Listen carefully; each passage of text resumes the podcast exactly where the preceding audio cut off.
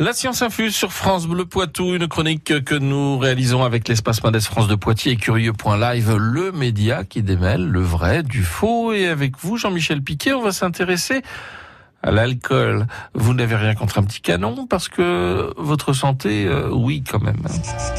C'est l'heure de l'apéro. J'arrive C'est l'heure de l'apéro. Oh, un petit verre de temps en temps, ça fait pas de mal, hein? Paraît même que c'est bon pour la santé.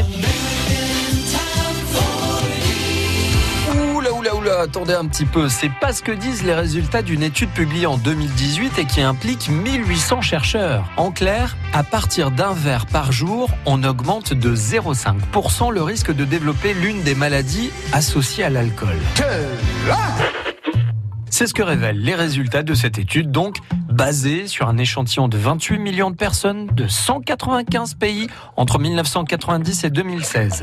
Par exemple, Sophie, euh, t'es jamais contre un petit verre, hein? J'aime sortir boire un verre ou organiser une soirée à la maison avec mes amis une fois par semaine, mais c'est tout. Bah oui, mais faut faire attention. C'est l'apéro. C'est le moment de sortir les bières du frigo. Chips et le guacamole à la mexicano.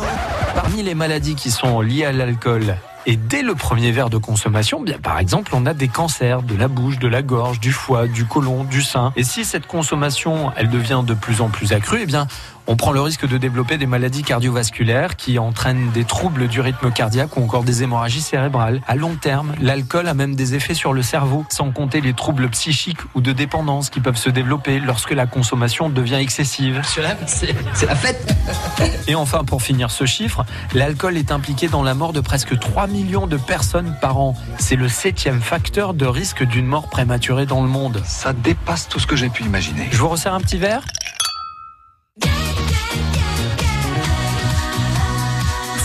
Poitou.